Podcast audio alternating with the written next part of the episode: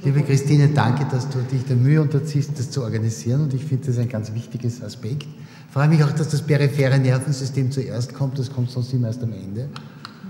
Äh, zunächst die Frage, Neuropathien bei Tumortherapien sind wichtig, da viele der Therapien neurotoxisch sind und die Neurotoxizität zunehmend zum dosislimitierenden Faktor wird.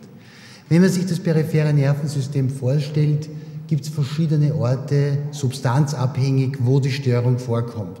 Es sind vorwiegend Axonopathien, seltener Myelinopathien, in einigen Fällen, besonders beim Platin, sind es die Spinalganglien und ganz interessante Überlegungen gibt es beim neuromuskulären Übergang, den ich auch kurz streifen will. Äh, wie, welche Aspekte sind bei Tumor behandelten Patienten zu überlegen. Möglicherweise der Einfluss von präexistenten Neuropathien, die vielleicht die Toxizität verstärken wird, oder hereditäre Neuropathien, da gibt es ja einige Publikationen dazu. Was wir oft nicht wissen, welche Therapien die Patienten vorher gehabt haben, also die zusätzliche Toxizität bei einem vorbehandelten Patienten wo wir ganz wenig darüber wissen, ist die Kombination von verschiedenen Substanzgruppen bei einem Individuum. Was wir sicher wissen, ist, dass es vorwiegend, vorwiegend und ich werde da ein Beispiel bringen, wo es nicht passt, die kumulative Dose ist und auch das Coasting-Phänomen. Also das Phänomen, dass die Neuropathie zunimmt, obwohl die Therapie beendet ist, wie das bei Platinderivaten beschrieben ist. Äh, ein Professor Windebank sagt immer, das ist die einzige Neuropathie, die man beim Gesunden beginnt und im Laufe der Chemotherapie schlechter wird. Das heißt, das zeigt bereits die Dynamik. Es ist eine kumulative Dosis, die letztlich ab einer gewissen Dosis substanzabhängig zur Neuropathie führt. Welche Neuropathieformen wir haben, ist leicht gesagt, ein Teil der Patienten ist nur subklinisch, das heißt bei der Untersuchung oder bei der Messung würde man das feststellen. Der Großteil ist sensomotorisch, wo allerdings die sensible Komponente überwiegt. Es gibt auch sensorische Neuronopathien, das sind ataktische Neuropathien.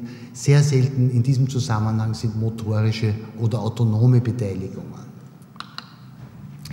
Das soll das aufzeichnen. Das Haupttyp ist eben die sensomotorische Neuropathie, die beinbetont ist, entsprechend der langen Fasern. Hier ist die Sensibilität vorwiegend distal. Es gibt Formen, wo die oberen Extremitäten beginnen im Sinn von sensorischen Neuropathien oder, und das ist auch bei einigen Typen, aber erst mit der Kumulation bekannt, auch eine ataktische Komponente kann dabei sein, die zu Koordinationsstörungen führt. Rein motorische Formen, Multiplex-Neuropathien, autonome sind eigentlich nicht in dieser Kategorie, sondern da muss man was anderes denken. Also sensibel vom Substanztyp ist es vorwiegend Platin, Thalidomid und das Portezomib, das bei Multiple Myelomen verwendet wird. Sensomotorisch ist das klassische Vincristin und eben auch die Taxane. Nun, was tun wir? Die beste Methode, die wir anwenden, ist die klinische Diagnose mit dem Wissen der vorhergehenden Therapie. Die Elektrophysiologie ist wichtig, aber nie spezifisch.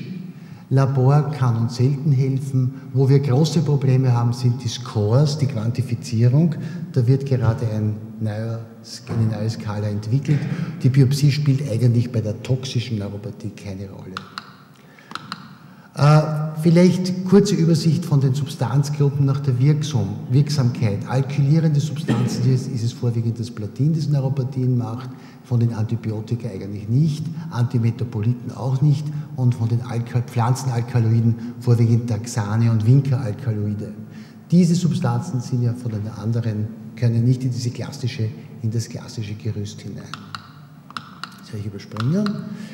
Äh, was vielleicht interessant ist, und über das wissen wir noch zu wenig, dass vielleicht die Kombination mit hm, Trastuzumab, möglicherweise mit Bevacizumab, mit konventionellen äh, Chemotherapeutika auch zu einer Verstärkung führt.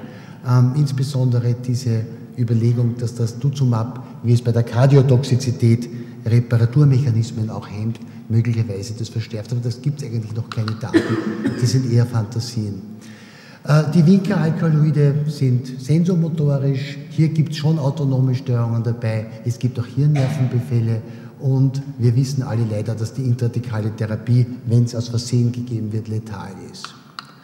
Paclitaxel hier nehmen wir an, dass die Paclitaxel-Therapie etwas toxischer ist als das Docetaxel. Es gibt auch hier eine kumulative Dosis. Was besonders interessant ist, dass es eine vorwiegend sensible Neuropathie ist und dass es bei einigen Patienten zu zwei wichtigen Aspekten kommen kann. Einerseits zu rheumatoiden Aspekten, Arthralgien, Myalgien. Es wird allerdings auch eine proximale Myopathie beschrieben. Äh, ich habe sie noch nicht gesehen, aber sie, wird zu, sie taucht zunehmend auf. Die Substanz, die uns, glaube ich, in den letzten Jahren am meisten beschäftigt hat, sind die Platinderivate. Über das Cisplatin möchte ich nur die kumulative Dosis von 400 Milligramm pro Quadratmeter erwähnen. Äh, es beginnt kumulativ, es sind vorwiegend große Fasern betroffen und es ist wahrscheinlich auch eine Affektion der Spinalganglien. Kein, wenig Schwäche, viel Koordinationsstörungen. Und eben dieser Effekt, den, der zwar auch bei Winkristin beschrieben ist, das Coasting, vom Rollercoaster eben, man fährt hinauf mit der Dosis, setzt ab und dann wird es wieder stärker. Das ist eben das typische Kennzeichen, wo man auch viele Patienten beraten muss, die sich sehr wundern, dass die Neuropathie schlechter wird, obwohl die Therapie bereits abgesetzt ist.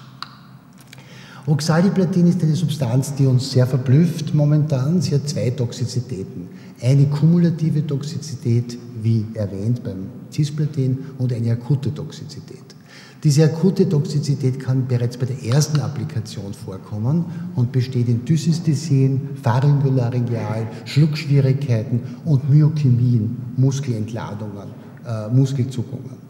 Und was die Ursache ist, ist eine Störung am äh, neuromuskulären Übergang, wobei äh, wahrscheinlich und auch zu einer Störung von sensiblen Neuronen, die eben zu diesen Entladungen, zu diesen Neuromyotonieartigen Entladungen führen. Therapeutisch wurde da alles Mögliche probiert, Calcium, Magnesium, Carbamazepin und Oxcarbamazepin als Prophylaxe scheint zu wirken und vor allen Dingen die Vermeidung von Kälte, die dieses Phänomen auflöst, auslöst. Ich glaube, das ist eines der wichtigsten Tabellen. Wie ist die kumulative Dosis für die Platine, Docetaxel, Paclitaxel, Vincristin ist ja relativ geringer. Interessant sind diese beiden Substanzen, die ich noch kurz erwähnen will. Einerseits äh, das Thalidomid, das Ihnen ja historisch bekannt ist, äh, ist in der Onkologie eben auch als ein, ein Gefäßwachstumshemmer eingeführt. Äh, wir wissen, dass es wahrscheinlich eine, eine Neuropathie, sensorische Neuropathie macht, möglicherweise auf Basis einer Neuronopathie. Äh, es ist auch dosisabhängig und es kommt vorwiegend bei Myelomen vor. Insbesondere entwickeln Patienten nach längerer Zeit bis zu 40 Prozent Neuropathien. Von der Literatur kann man annehmen, dass das Lenilidomid, ein Analogon, weniger neurotoxisch ist, aber auch viel teurer ist. Das Bortezomib, ebenso bei den Myelomen im Einsatz, ist eine ganz neue Substanz, ein Proteasomhemmer, hat eine Therapieinzidenz von 30 Prozent. Das Problem ist allerdings, dass bei dieser Patientengruppe oft schon Vorschädigungen sind. Das sind ältere Patienten, sie haben auch manchmal schon Vorchemotherapien bekommen, zum Teil mit Thalidomid, sodass bis zu 71 Prozent äh, Befall des peripheren Nervensystems äh, berichtet wird. Und die gute Nachricht ist, dass es allerdings eine reversible Schädigung ist, die sich dann wieder rückbildet. Äh, Arsen ist ja für viele Zwecke verwendet worden in der Geschichte der Menschheit. Arsentrioxid äh, wird auch verwendet bei manchen Formen der Leukämie. Auch hier kommt zu einer typischen handschuh-sockenförmigen Neuropathie, nur mit leichter Schwäche und mit Axonlos gekennzeichnet. Auch das ist eine Substanz, auf die wir achten werden müssen.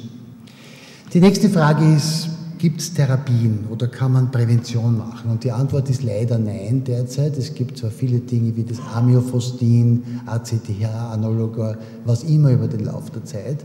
Und es gibt jetzt einen Cochrane Review über Platin, Induced Neuropathy Prävention, wo eigentlich auch nichts herauskommt. Aber was man sicher tun kann als Neurologe ist, die Symptome lindern. Das heißt, Schmerztherapie, den neuropathische Schmerz zu verhindern. Ähm, hier gibt es eine Arbeit, die ich jetzt erst in den, vom Abstract gelesen habe, die sich nur diesem Thema widmet. Auch hier gibt es nichts Neues im Sinn von Zaubersubstanzen zur Verhinderung der peripheren Neurotoxizität. Was kann man symptomatisch machen? Hier sind alle Substanzen angeführt, die wir normalerweise verwenden für die Behandlung des neuropathischen Schmerzes. Es gibt auch topische Analgetika, die versucht werden, Nabilone weiß man nicht so ganz genau. Zweifellos sind die Ionenkanalhemmer die effektivsten Substanzen beim neuropathischen Schmerz. Aber, und das muss man leider sagen, sie werden auch eingesetzt zur Prävention von manchen Zuweisern. Das ist sinnlos. Es ist nur eine symptomatische Therapie und hat keine präventive Wirkung. Zusammengefasst, was kann man tun?